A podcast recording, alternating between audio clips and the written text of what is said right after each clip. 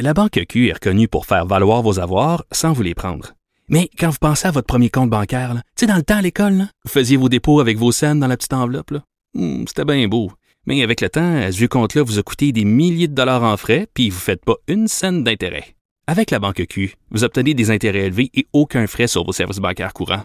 Autrement dit, ça fait pas mal plus de scènes dans votre enveloppe, ça. Banque Q, faites valoir vos avoirs. Visitez banqueq.ca pour en savoir plus. Cube Radio.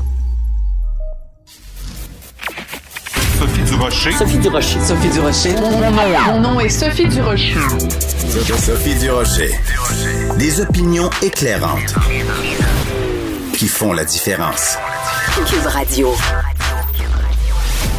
Bonjour tout le monde, c'est Sophie. On est jeudi le 17 septembre 2020. Écoutez, je sais pas vous, euh, quel est l'aspect de cette pandémie de COVID-19 qui vous affecte le plus? Est-ce que c'est le fait de pas pouvoir voir, euh, prendre vos petits-enfants dans vos bras? Est-ce que c'est le fait de pas pouvoir aller euh, assister à des spectacles collés, collés euh, contre des centaines d'autres euh, spectateurs? Ou est-ce que c'est le fait que vous ne pouvez plus voyager? Ou le fait que si jamais vous arriviez à voyager, vous seriez obligé de vous astreindre à euh, une quarantaine de deux semaines à votre retour. Personnellement, le côté voyage, moi, ça m'affecte énormément. Euh, le, le, le fait de ne pas pouvoir voyager ou d'être obligé de faire cette quarantaine. Mais ce qu'on apprend ces jours-ci, c'est que ben, cette règle-là de la quarantaine, ça s'applique pas à tout le monde? Ben oui, c'est un scoop de Radio-Canada. Euh, Ottawa a exempté une milliardaire américaine de l'obligation de la quarantaine. Alors, elle s'appelle Liz Wheeline, euh, donc milliardaire, pas une millionnaire, là, une milliardaire. Elle a 75 ans. C'est quelqu'un qui est une importante donatrice de Donald Trump. Et euh, ben, elle est venue au Canada euh, au mois d'août. Euh, s'est envolée pour Toronto à bord de son avion privé, parce qu'évidemment, quand on est milliardaire, on prend pas air teuf teuf, là. On a son propre jet privé. Elle a fait un séjour qui a duré à peu près deux jours. Mais pas de quarantaine pour Madame Wheeline, qui est milliardaire. Donc, c'est absolument scandaleux. Et ce qu'on apprend, c'est qu'à un moment donné, pendant qu'elle était euh, ici au Canada, parce qu'elle a des, usines et des bureaux euh, ici euh, au pays, à un moment donné, la police a été appelée dans la petite ville où elle se trouvait, Alton, en Ontario. la police a été appelée parce que elle et les autres visiteurs qui étaient avec elle avaient des grandes réunions de groupe. Personne portait le masque. Donc, je résume, elle est milliardaire, elle arrive ici en jet privé au mois d'août, alors que tout le monde a l'interdiction de voyager, ou si jamais on voyage, on est obligé de faire la quarantaine. Elle, elle arrive ici comme si de rien n'était. Non seulement elle fait pas la quarantaine, mais elle fait des réunions avec des employés euh, canadiens. Personne porte le masque ben, je m'excuse, mais je trouve ça vraiment absolument scandaleux. Et euh, c'est très bien que Radio-Canada nous donne cette information-là. D'autant plus qu'ils ont fait quelques appels pour qu'on découvre que finalement, il y a quatre personnes au pays, au gouvernement évidemment, quatre membres du cabinet qui ont le droit de donner des exemptions comme ça. Alors, je vais vous dire, c'est qui? C'est le ministre des Affaires étrangères, François-Philippe Champagne, le ministre de la Sécurité publique, Bill Blair, la ministre de la Santé, Patty Adjou, et le ministre de l'Immigration, Marco Mendicino. L'administratrice en chef aussi de la Santé publique, elle a le droit, elle, de faire ça. Mais sauf que la compagnie de Madame, euh, comment elle s'appelle encore? Madame Wheeline refuse de dire c'est qui parmi ces personnalités-là qui a approuvé leur demande. Parce qu'ils ont demandé, ils ont dit, ben là, il faut qu'elle voyage, puis il faut pas qu'elle fasse la quarantaine. Moi, quand je vois ces informations-là, là, alors que 100% de la population canadienne est obligée de faire la quarantaine, elle, c'est une milliardaire, elle arrive ici en jet privé, elle en fait pas. Franchement, ben voyons donc. Sophie Durocher.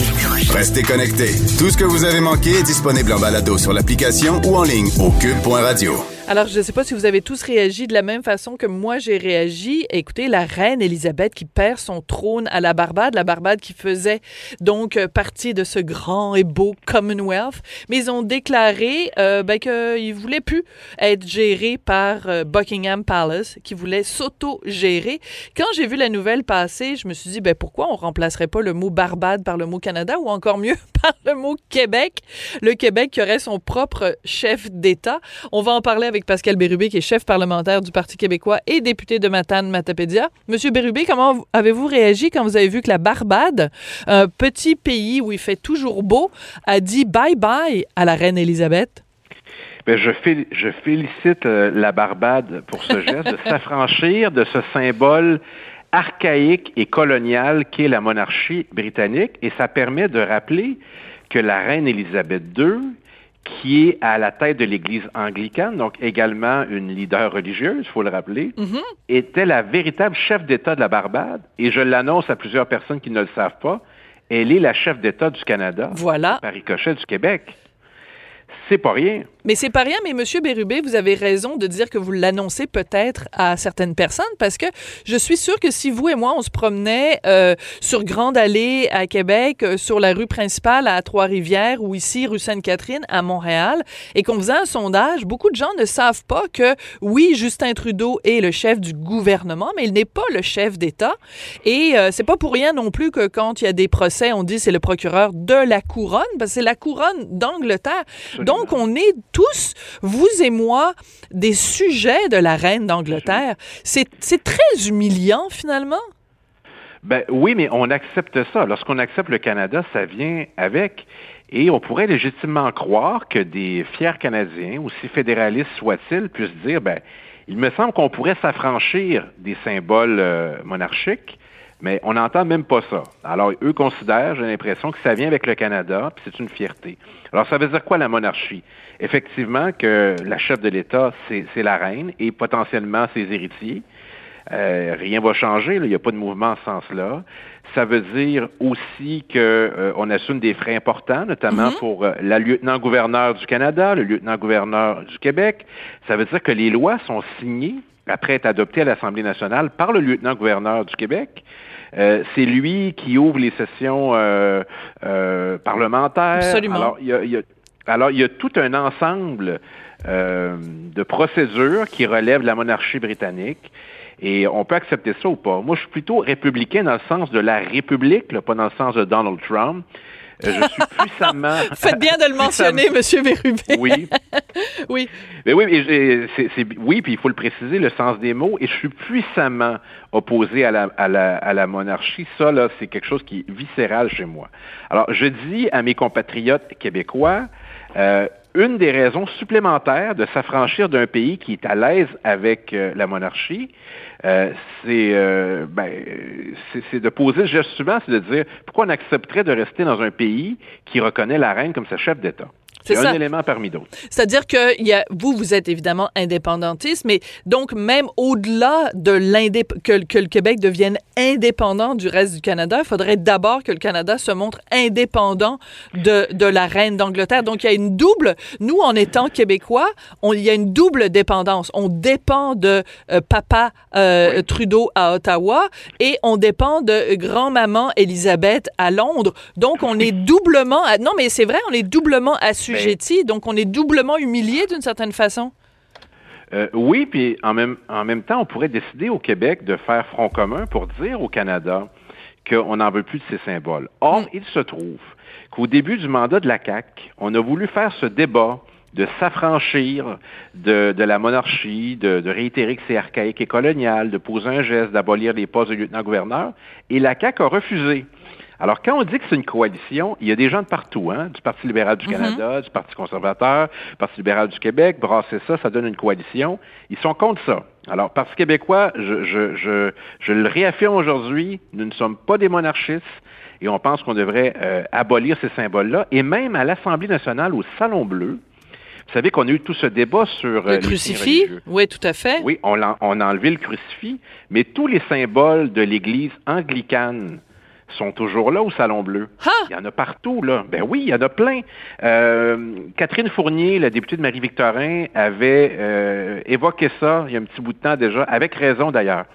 Alors, il y a plein de symboles qui sont un peu dissimulés, certains apparents, d'autres moins, au Salon Bleu. Alors, moi, ce que je propose, c'est que le Salon Bleu va faire l'objet de rénovations majeures au cours des prochaines années, et qu'on en profite pour éliminer ces symboles d'une église, l'église anglicane. Donc, j'annonce à vos auditeurs que la croix, le crucifix de l'église catholique n'est plus là, mais l'Église anglicane est toujours là au Salon Bleu euh, et, et, et, partout autour des parlementaires. Voilà, donc si on est pour le principe de la laïcité ou de la neutralité de l'État, il faut que ce soit une neutralité qui s'applique à toutes les religions. Si on l'a appliqué à la religion catholique, qui a pourtant une importance quand même euh, historique et patrimoniale importante au Québec, ben pourquoi on n'étendrait pas ça à l'Église anglicane? Vous avez tout à fait raison de le rappeler. Fait que finalement, vous faites, euh, vous faites œuvre d'historien et de pédagogue aujourd'hui. Vous apprenez plein de choses à nos auditeurs que peut-être certains ne ben, savaient pas.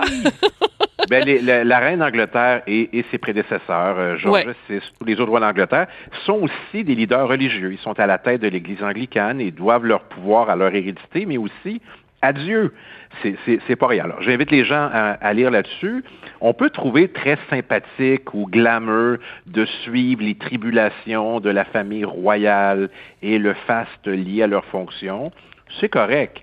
Mais on, on, paye pour ça, là. On est des dindons de la farce, puis on accepte des symboles ridicules. Puis là, j'ai même pas encore embarqué dans des situations actuelles qui déshonorent la fonction, que ce soit euh, Julie Payette ou Michael Jean à Ottawa, ou euh, certains lieutenants-gouverneurs qu'on a eu au Québec, euh, même s'ils avaient un comportement euh, irréprochable, je trouverais quand même que c'est oui. archaïque et colonial. Et je trouve ça humiliant d'avoir comme parlementaire à faire un serment à la reine pour pouvoir siéger à l'Assemblée nationale. Je préférerais faire un serment d'allégeance au peuple du Québec uniquement. Oui, ben c'est ça, ça a été aussi euh, très controversé à un moment donné quand les députés voulaient euh, se départir de ce, ce, serment à la reine. Mais vous avez tout à fait raison de, de mentionner euh, les ajustements très problématiques de, de Julie Payette et euh, de cette lieutenant-gouverneur donc qui avait des dépenses complètement délirantes. Il faut se rappeler quand même que la monarchie c'est pas juste des, des, des, des de l'apparat et de la de découper des cordons euh, d'inaugurer de, des, euh, des centres euh, euh, pour personnes âgées euh, à Flin Flon au Manitoba, mais ça nous coûte cher et surtout quand ces gens-là sont particulièrement dépensiers ou font des caprices. Euh, Monsieur Bérubé, Monsieur Bérubé, je ne peux pas vous avoir à mon micro aujourd'hui sans parler de cette situation vraiment terrible et je tiens à vous offrir vraiment toute ma, ma sympathie et ma bienveillance parce que c'est pas une fois mais deux fois au cours des derniers jours que vous seul ou vous et votre conjointe, Annie Soleil, euh, vous êtes victime vraiment de l'objet de menaces de mort. Mais cette deuxième, euh, ce deuxième incident est beaucoup plus grave que le premier, non? Oui, euh, compte tenu de la nature des, propos, puis compte tenu du fait que l'individu en question habite ma circonscription et a déjà été condamné pour invasion à domicile et puis avoir attaqué des septuagénaires pendant la nuit. Alors tout ça est du domaine public. Là. Oui. Je peux vous dire que euh, on trouve pas ça très très jojo.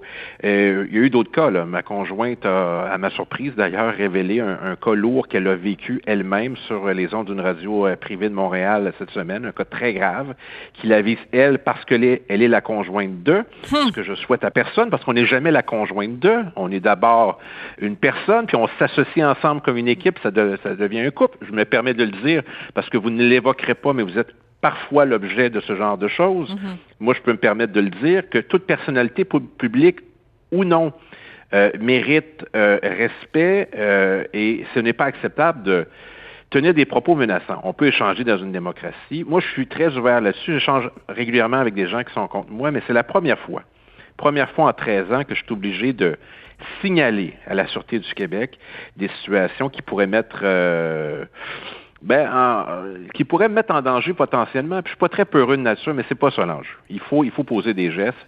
Je le fais pour ma conjointe, je le fais pour moi, mais je le fais aussi pour euh, qu'on puisse continuer de vivre en démocratie de façon, euh, de façon normale, disons. Est-ce que ça vous empêche de dormir la nuit, M. Bérubé?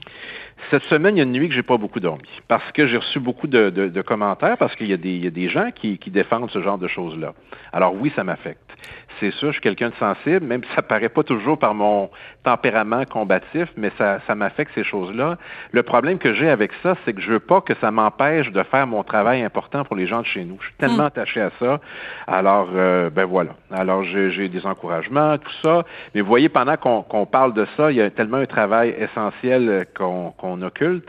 Puis les parlementaires, bon, je veux pas, euh, je veux pas avoir nécessairement le plus de sympathie à cause de la situation actuelle, mais c'est un travail qui est très ingrat. On le sait, mais on, on, est investi d'une mission pour nos concitoyens. On fait pas tout correctement, mais on est des gens de bonne foi. Puis vous savez quoi, si les gens n'aiment pas notre travail, ils ont la chance de nous remplacer à une élection. Absolument. Alors. Euh, entre les deux, on est capable de se parler respectueusement.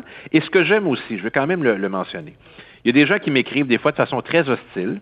Je leur réponds avec des faits, je leur envoie des arguments et trois fois sur quatre, ils disent j'avais pas vu ça comme ça, je hmm. m'excuse, puis j'aimerais qu'on reste en contact. Ça, ça fait plaisir. Ça, c'est agréable. Mais c'est mais c'est le, quatrième sur quatre là, qui pose euh, qui pose problème. Que je pense. Oui. C'est lui que je pense souvent qui me, qui me trotte dans la tête. Mais c'est comme quand on a, par exemple, 10 commentaires sur notre travail, il peut en avoir 9 de bons des fois. J'en mets pas mal. Mais c'est celui qui est négatif auquel on pense. Alors, ben, des fois, il faut, euh, il faut être capable de pondérer les choses. Mais moi, je suis, un, je suis insensible. Euh, et puis, bon, j'essaie de... J'essaie de faire les choses pour le mieux, mais je suis content quand je suis capable de dire à quelqu'un, ben voici ce qui s'est vraiment passé. Peut-être que ne mm. changerai pas d'idée, mais euh, voici les faits, puis les gens apprécient aussi. Alors, Ils, arrivent de façon très dure, puis après, ben, ça se passe mieux. Alors, comme quoi, il y a toujours de l'espoir pour la plupart des gens. Oui, mais il y a des cas aussi désespérés. Je ne sais pas si vous avez vu passer cette information, euh, Guy Lapointe de la SQ qui a dit euh, que le nombre d'attaques ou de, ou de plaintes euh, pour des, des, menaces visant euh, des personnalités publiques a doublé si on compare les chiffres de 2019 aux chiffres de, de, 2020. Comment vous réagissez à ça? Parce que c'est plus juste euh, bon un épiphénomène qui, qui touche François Legault ou Pascal Bérubé c'est vraiment un phénomène de société. Non, c'est inquiétant. Oui, E, effectivement. Donc, personnalité publique, puis encore plus chez les élus. Je pense qu'on est rendu à 300, puis que c'était euh, moins d'une centaine euh, l'année dernière seulement. Ben, disons que le fait d'être visible par la télévision, par le truchement de la radio, par le web, fait en sorte que, que les gens ben, peuvent nous identifier assez rapidement. Moi, ce qui m'inquiète beaucoup, c'est le cas de ma conjointe, qui est aussi une personnalité publique, qui est sur mm. différentes plateformes et qui reçoit euh, et puis elle me le dit pas toujours, là, ce qu'elle reçoit. Là. Puis euh, dans certains cas, peut-être que ça vaut mieux, euh, parce que j'aurais envie moi-même de répondre, puis je pense pas que ce soit la bonne chose. Hum. reçoit des choses épouvantables, des commentaires, et, et je sais pas, les gens s'attendent à quoi après avoir envoyé ça? Est-ce qu'ils s'attendent à un suivi? Est-ce qu'ils s'attendent à dire effectivement, vous avez raison?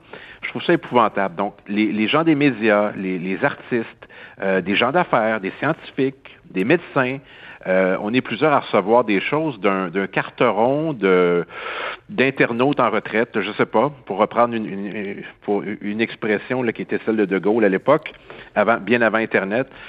C'est euh, inquiétant. Il y a une radicalisation, puis bon, il y a peut-être un désespoir à travers ça et les causes sont plus profondes parfois. Hein. Oui, puis vous pensez pas aussi, M. Bérubé, que la situation euh, actuelle de, de cette euh, pandémie qui a ébranlé vraiment beaucoup de gens, euh, il y a beaucoup de gens qui sont en, d'une certaine façon, plus ou moins profonde en, en, situation de, de syndrome post-traumatique. il y a beaucoup de mhm. gens qui sont en détresse psychologique. ça peut peut-être expliquer ça, pas le pardonner, mais l'expliquer. Oui, oui, puis j'ai beaucoup de sympathie parce que je sais des fois, ben, quand c'est les gens de ma circonscription, je connais souvent euh, des antécédents, des situations qui ont été vécues. Alors, c'est là-dessus que je veux intervenir, ou je veux parler aux gens, je veux les rencontrer quand c'est possible dans les circonstances. Puis euh, ça, là, ça, me permet vraiment d'aider davantage. Alors, des fois, c'est un signal de, détresse.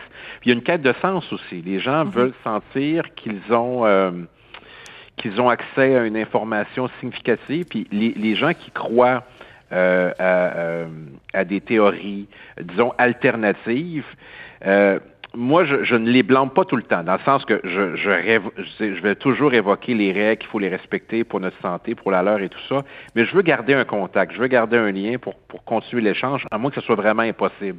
Je trouve ça important de pouvoir assurer ce lien-là parce que je les représente, c'est mes concitoyens, puis je ne veux pas les abandonner. Alors, c'est de trouver le, le sain équilibre entre les responsabilités que j'ai comme parlementaire, de rappeler, de respecter la loi, de respecter les consignes, de respecter les gens qui peuvent être potentiellement en danger parce qu'on ne respecte pas les consignes, respecter la science, mais aussi de leur dire, euh, je ne veux pas vous, vous, vous juger, je veux échanger avec vous, et, et, ça peut rester civilisé. Puis tant qu'il n'y a pas de menace sur les autres, maintenons le contact. Alors, c'est un équilibre à atteindre. C'est pas évident. Ce monsieur-là, euh, et ça va être ma dernière question, Monsieur Bérubé, ce monsieur-là là, qui vous a fait euh, les menaces cette semaine, qui est un, un, un quelqu'un qui est connu de la loi, parce que, comme vous le disiez, il a fait de l'invasion. Il a été condamné. il a fait de la prison. Oui, il a fait de la prison, condamné pour euh, invasion de domicile. Il s'en est pris à des personnes, à des personnes âgées. Si vous l'aviez devant vous, qu'est-ce que vous voudriez lui dire? Pourquoi? Pourquoi? Parce que quiconque me connaît dans ma circonscription sait comment je, suis ouvert à, discuter euh, avec les gens. Puis je ne suis pas, euh, je suis pas à la solde de personne d'autre que les citoyens de ma circonscription. J'ai un esprit critique. Si on veut le vérifier, il faut demander aux gens du gouvernement de la CAC s'ils trouvent que je suis à leur solde. Ils trouvent que je travaille pour eux. Oui. Je suis pas sûr qu'ils pensent ça avec les questions que je pose euh, euh, au premier ministre de façon respectueuse, mais des questions qui sont parfois dures pour le gouvernement. Alors, il y a personne qui pense ça. Ils me trouvent fatigant, eux autres, je peux vous le dire. Oui. Alors, euh, je, je, et les gens aussi, ça c'est un autre truc que j'ai euh, j'ai identifié, ils nous associent au gouvernement. C'est comme si je suis député, mais je suis au gouvernement. Ils font pas la distinction toujours entre l'opposition et le, gouvernement. Alors, il y a de ça. Alors, c'est pour ça qu'il y a de l'éducation populaire à faire. Euh, mais j'aimerais, puis pour répondre à votre question, j'aimerais mieux ne pas être devant cette personne présentement parce que je, je ne peux pas accepter ces propos-là.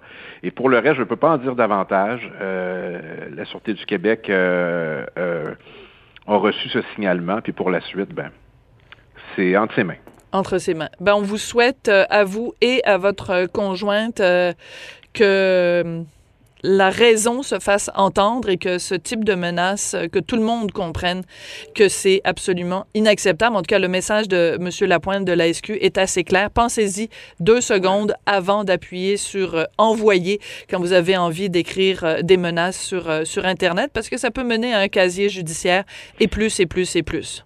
Oui, et puis c'est toujours plus agréable d'échanger, même en n'étant pas toujours d'accord. D'ailleurs, on n'est pas toujours obligé d'être d'accord. Oh, quelle remarque subtile. Mais c'est le nom de mon émission euh, l'année dernière, mais cette année, ça s'appelle simplement Sophie Durocher. Alors, euh, mais on peut, on va continuer quand même, je pense, pendant des années à faire des blagues à ce sujet-là. Pascal Bérubé, chef parlementaire du Parti québécois, député de Matane, Matapédia. Je vais vous dire, comme la Barbade a dit à la reine Élisabeth, goodbye. Merci, Mme Durocher. Au, Au revoir. Merci. La Banque Q est reconnue pour faire valoir vos avoirs sans vous les prendre. Mais quand vous pensez à votre premier compte bancaire, tu sais, dans le temps à l'école, vous faisiez vos dépôts avec vos scènes dans la petite enveloppe. Hmm, C'était bien beau. Mais avec le temps, à ce compte-là vous a coûté des milliers de dollars en frais, puis vous ne faites pas une scène d'intérêt. Avec la Banque Q, vous obtenez des intérêts élevés et aucun frais sur vos services bancaires courants. Autrement dit, ça fait pas mal plus de scènes dans votre enveloppe, ça. Banque Q. Faites valoir vos avoirs. Visitez banqueq.ca pour en savoir plus. Sophie Durocher. Tout ce que vous venez d'entendre est déjà disponible en balado sur l'application ou en ligne au cube.radio. Dans sa chronique de ce matin, Joseph Facal, mon ami et collègue, cite Bernard Landry. Bernard Landry qui lui disait souvent à Joseph, aime ton peuple comme il est, avec ses qualités et ses défauts. Et euh, Joseph part de ça pour faire une analyse de ce que euh, les événements euh, des, des, derniers jours concernant la pandémie, ce que ça dit de nous comme peuple québécois. C'est une brillante analyse. Bonjour Joseph.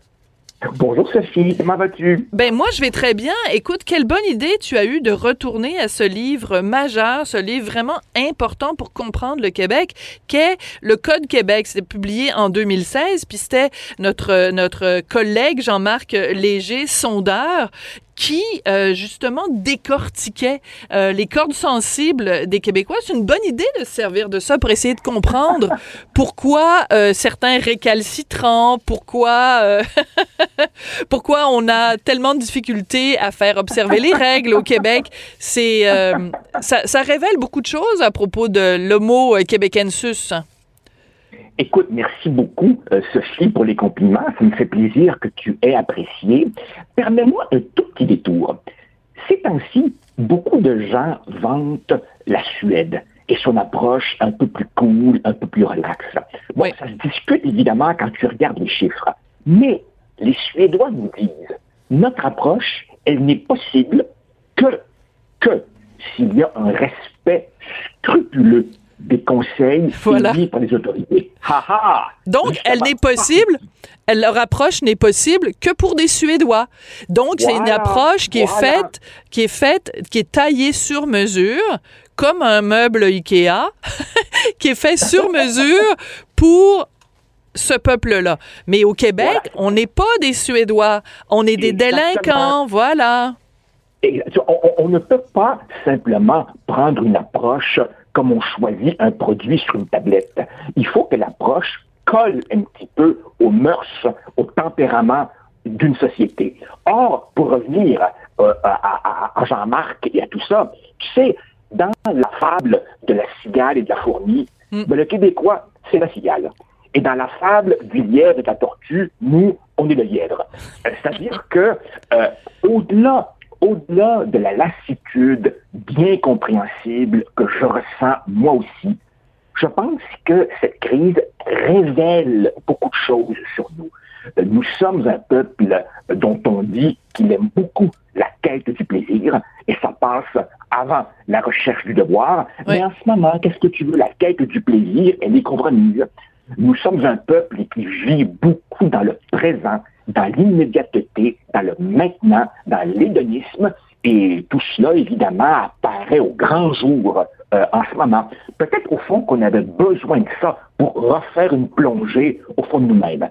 Cela dit, cela dit, on ne changera pas notre peuple, on a tous nos défauts, et c'est pour ça que je me rappelle continuellement la phrase de Bernard, aime ton peuple comme il est, même quand tu lèves les yeux au ciel en regardant certains comportements. Mais c'est important, justement, de pas être nécessairement dans ce jugement-là ou d'essayer de rendre les gens différents, mais il faut aussi que les mesures du gouvernement tiennent compte, justement, des particularités des Québécois. C'est pour ça que quand j'ai vu, euh, euh, au cours des dernières heures, que le gouvernement dit, euh, bon, la, la situation est grave, la situation est inquiétante, il y a vraiment des des éclosions dans des régions, je pense par exemple au Bas-Saint-Laurent, où il y avait absolument pas de cas jusqu'ici, et que la seule réponse du gouvernement, c'est de dire, oh ben là, le gouvernement est très, très, très fâché, là, fait qu'on va interdire la vente des petites croquettes de poulet passé minuit dans les bars.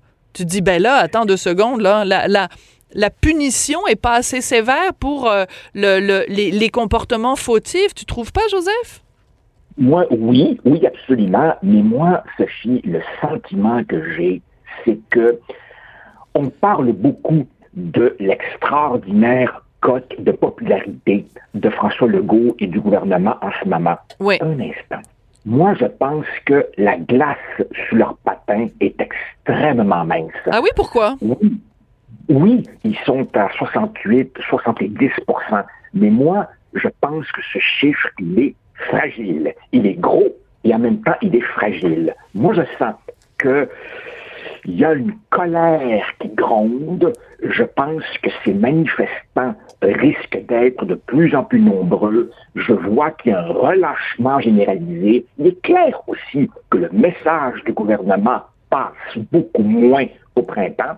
Et là, évidemment, moi qui a été au gouvernement, d'une certaine façon, je peux comprendre leurs hésitations. Mhm. Moi aussi, je pense qu'il faut durcir le ton. Mais en même temps, M. Legault n'a pas tort de dire Hey, wow, le droit de manifester, c'est quand même un droit fondamental.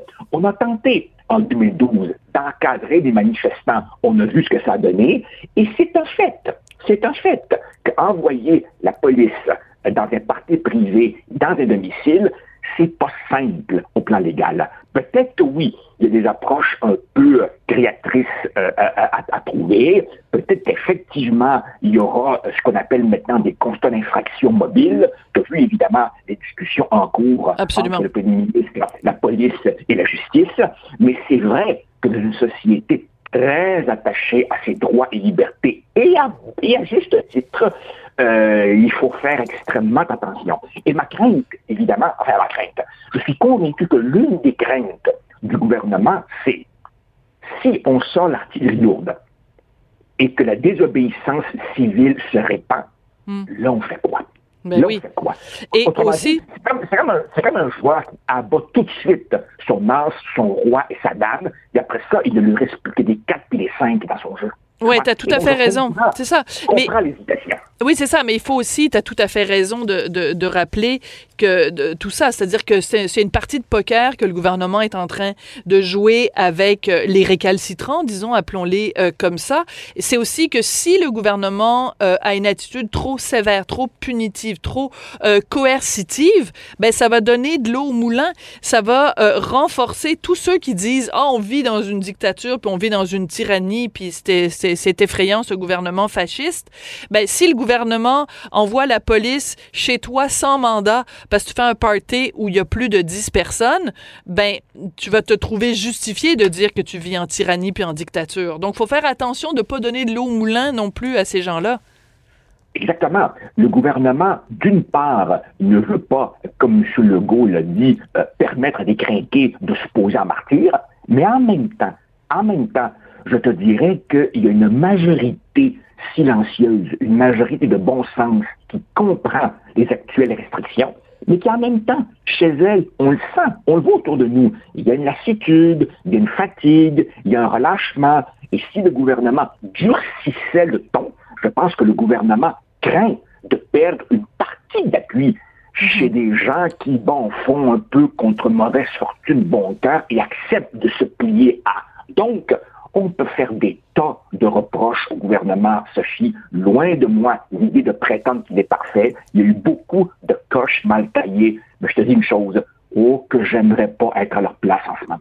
Non, mais c'est ça. Mais moi, depuis le début, depuis le 13 mars, on ne peut qu'être euh, empathique envers un gouvernement qui fait face à une crise qui ne ressemble à aucune des crises que des gouvernements précédents ont pu euh, euh, ont pu confronter. Tu sais, je veux dire, mettons tu t'appelles euh, Pierre Elliott Trudeau et tu fais face à des, des, des bombes posées par les membres du, FLQ en 1970, euh, le, le du kidnapping de, de, de personnalités, James Cross, Pierre Laporte.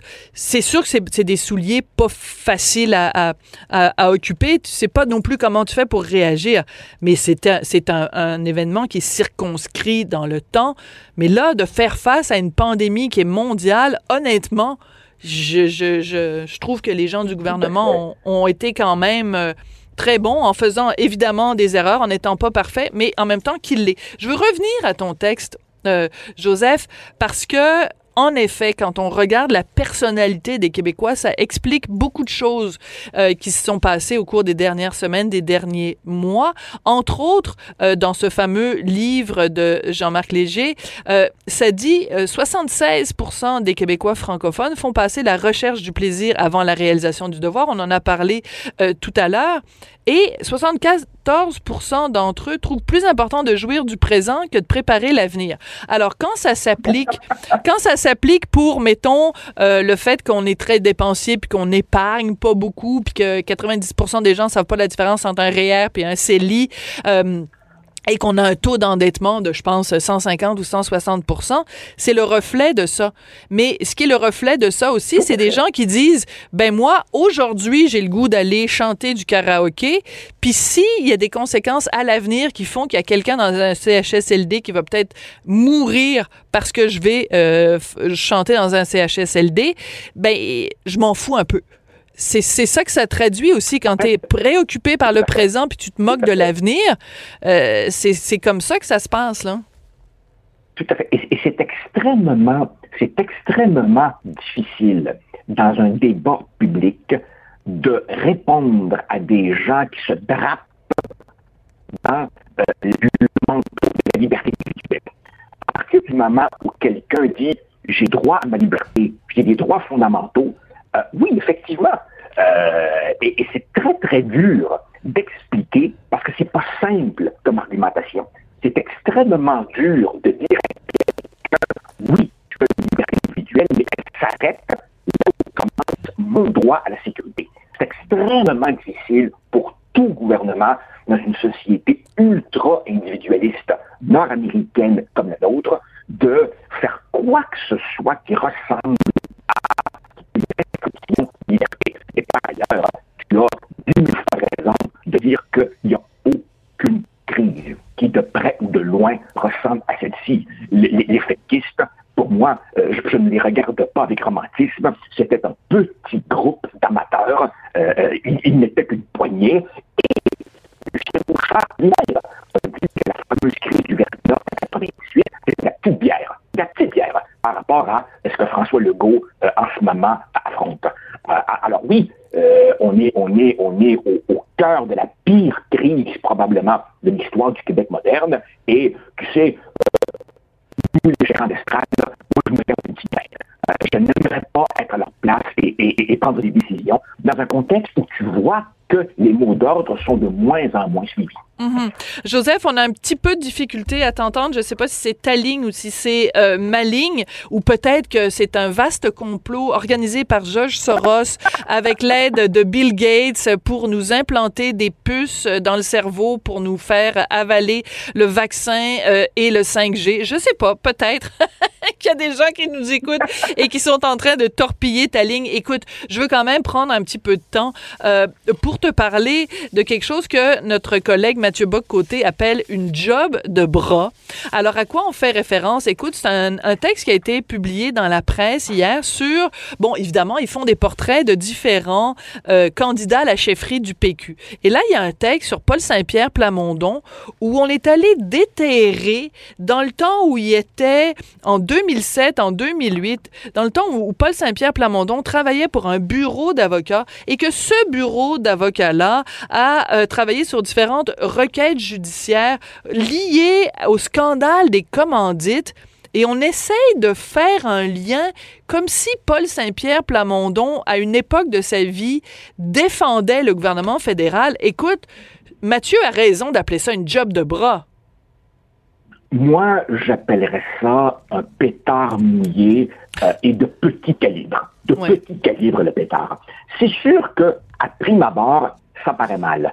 Mais je ne pense pas que ce soit vraiment très dévastateur pour Saint-Pierre Plamondon.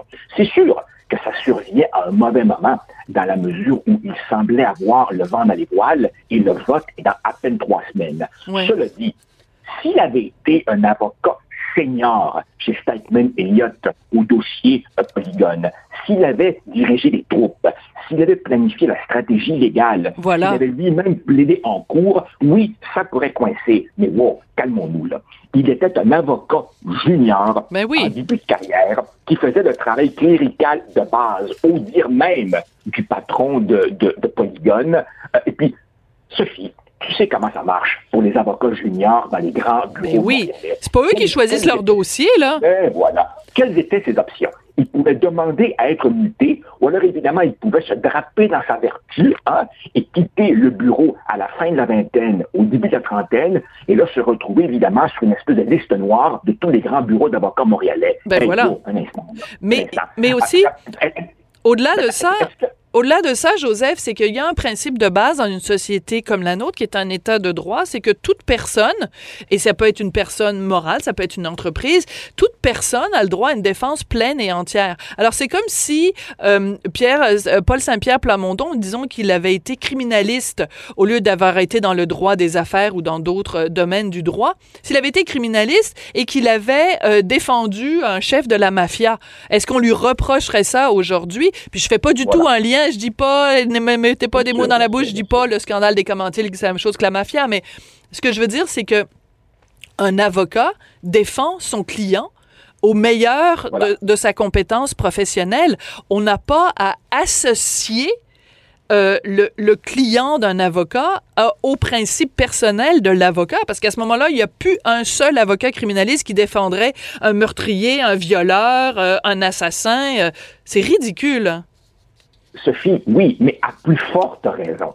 À plus forte raison quand tu es un jeune avocat junior ben dans un méga cabinet montréalais et que l'associé, les poids lourds te disent Kid, signe la requête, on s'en va par la justice. Là. Ben, ben voyons donc. Ben, cela dit, cela dit, à mon avis, Sophie, si dans la population en général, cette affaire-là n'aura aucune espèce d'écho, attention cependant, les gens qui vont voter le 9 mm. octobre, c'est pas la population générale, ce sont les membres du PQ comme tels. Et là, est-ce que parmi les membres du PQ, mm. surtout chez les plus âgés, il y en a qui ont encore le scandale des commandites à travers la gorge et qui, eux, mm. pourraient faire une lecture de cette affaire-là différente de celle que toi et moi on fait? C'est possible. Tu sais, moi j'ai connu, moi j'ai connu un PQ où il y avait 300 000 membres. Ils sont à peine 30, ils sont à peine 30 000 maintenant. Ceux qui restent c'est quel genre de monde? Comment eux vont réagir à ça? Oui, c'est possible que ça les influence. Oui, là, une inconnue, surtout que Guy Nantel, qui est interviewé par la presse, euh, se fait plaisir, évidemment, à taper sur le clou en disant c'est quand même ironique que M. Plamondon euh, me reproche euh, de, de, travailler comme humoriste, alors qu'il s'est lui-même battu pour une firme qui a conservé des dizaines de millions de dollars des contribuables. Bon, alors, évidemment, ça donne des munitions à ses adversaires. Écoute, merci beaucoup, Joseph, et ben, félicitations pour ton texte de ce matin qui s'intitule ce, que la bibite révèle de nous. Moi, j'aime ça quand tu utilises des mots québécois comme ça du terroir. La bibite, j'adore ça. La bibite. À, la semaine prochaine, Joseph. Merci. Merci, gentil. Salut. La Banque Q est reconnue pour faire valoir vos avoirs sans vous les prendre. Mais quand vous pensez à votre premier compte bancaire, tu sais, dans le temps à l'école, vous faisiez vos dépôts avec vos scènes dans la petite enveloppe. Hmm, c'était bien beau. Mais avec le temps, à ce compte-là vous a coûté des milliers de dollars en frais, puis vous ne faites pas une scène d'intérêt. Avec la banque Q, vous obtenez des intérêts élevés et aucun frais sur vos services bancaires courants. Autrement dit, ça fait pas mal plus de scènes dans votre enveloppe, ça. Banque Q, faites valoir vos avoirs. Visitez banqueq.ca pour en savoir plus. Bye. Bye.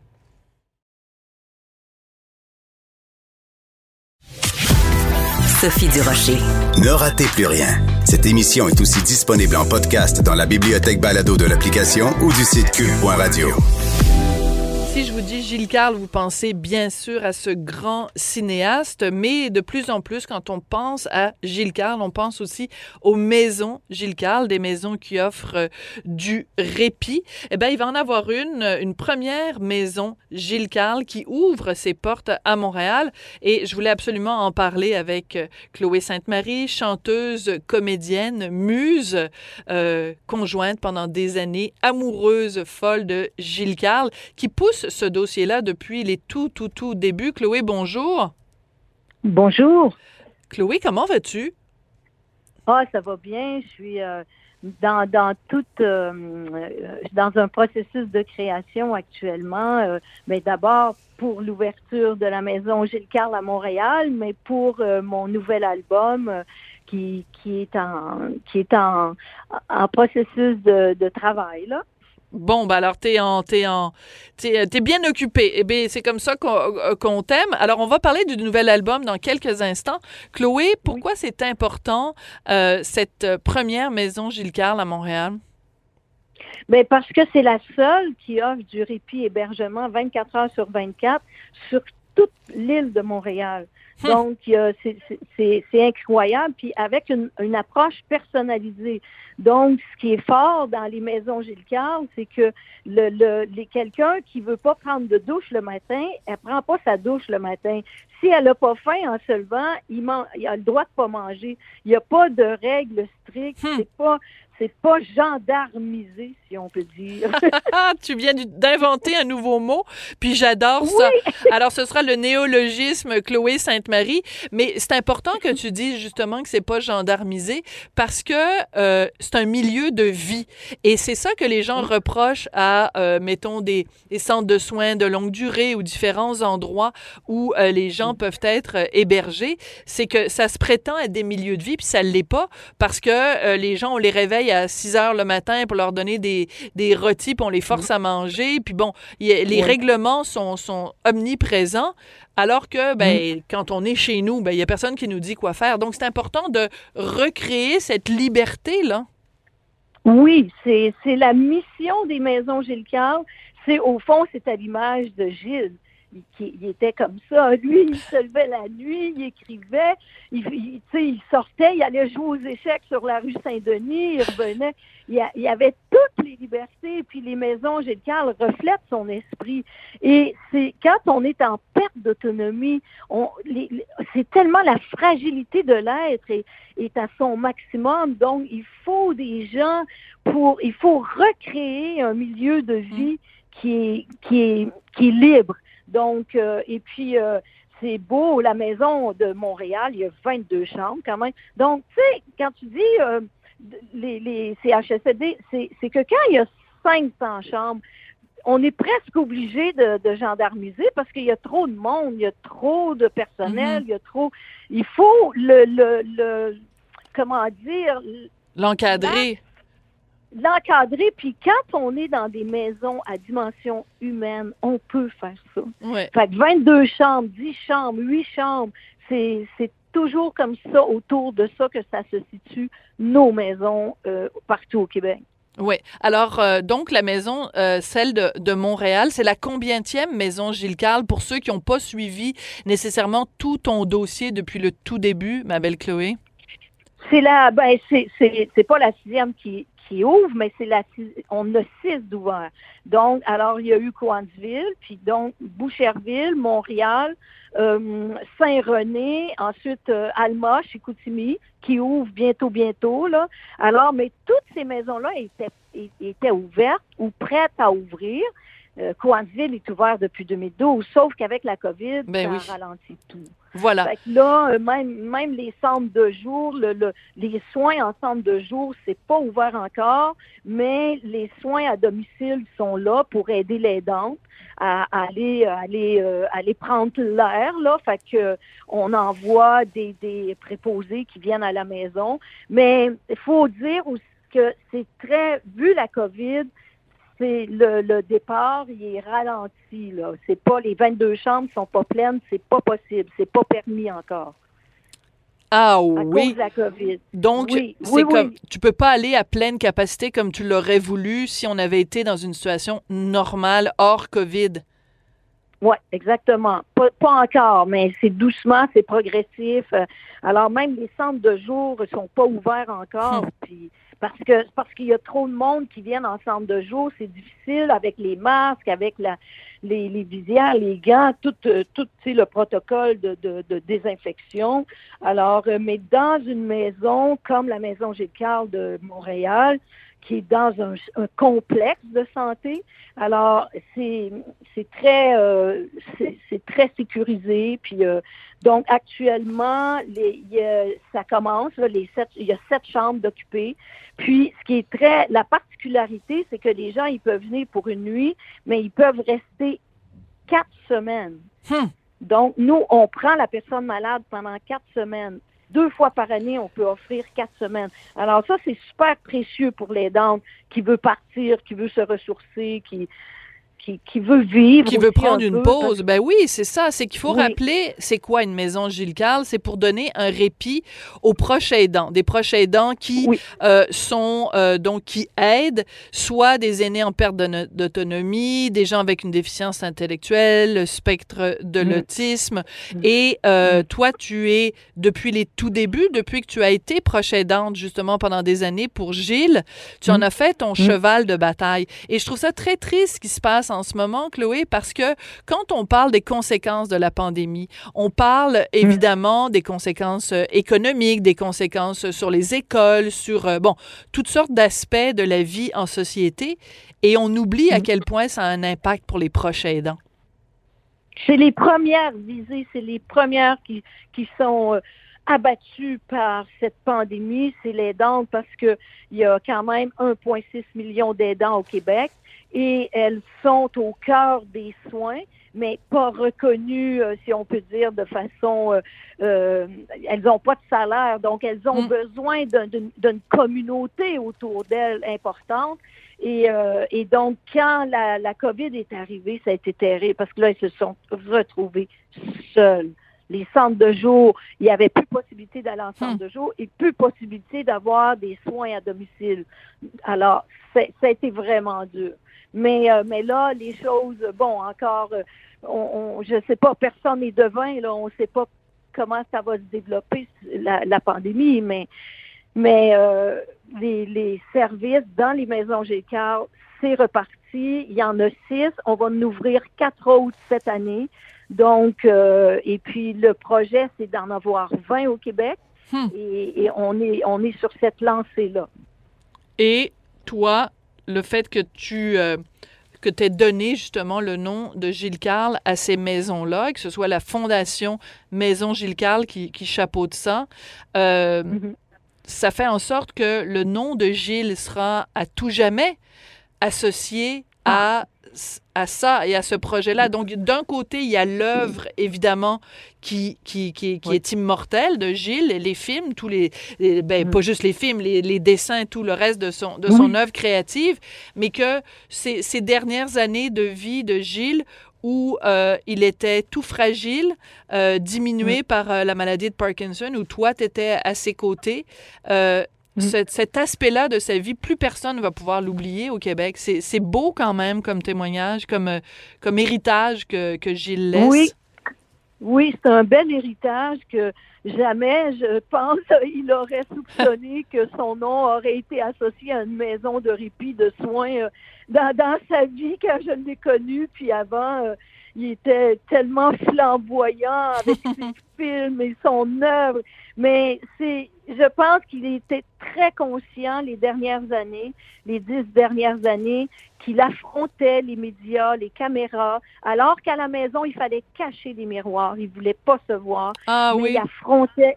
Ah oui, oui, oui. Il fallait, Hmm. on mettait devant les miroirs euh, toujours euh, des, des couvertures dans la chambre parce que c'est, c'est, ça, ça affecte beaucoup le corps, le Parkinson, Oui. quelle que soit la maladie. La SLA, euh, quel que soit, euh, le corps se, se décompose, comme il Hmm. disait, puis euh, il, est- il que son nom, pour moi, c'est c'est tellement émouvant euh, quand Mm. j'entends la Maison Gilles-Carle de Montréal qui ouvre, qui va donner du répit à toute l'île de Montréal.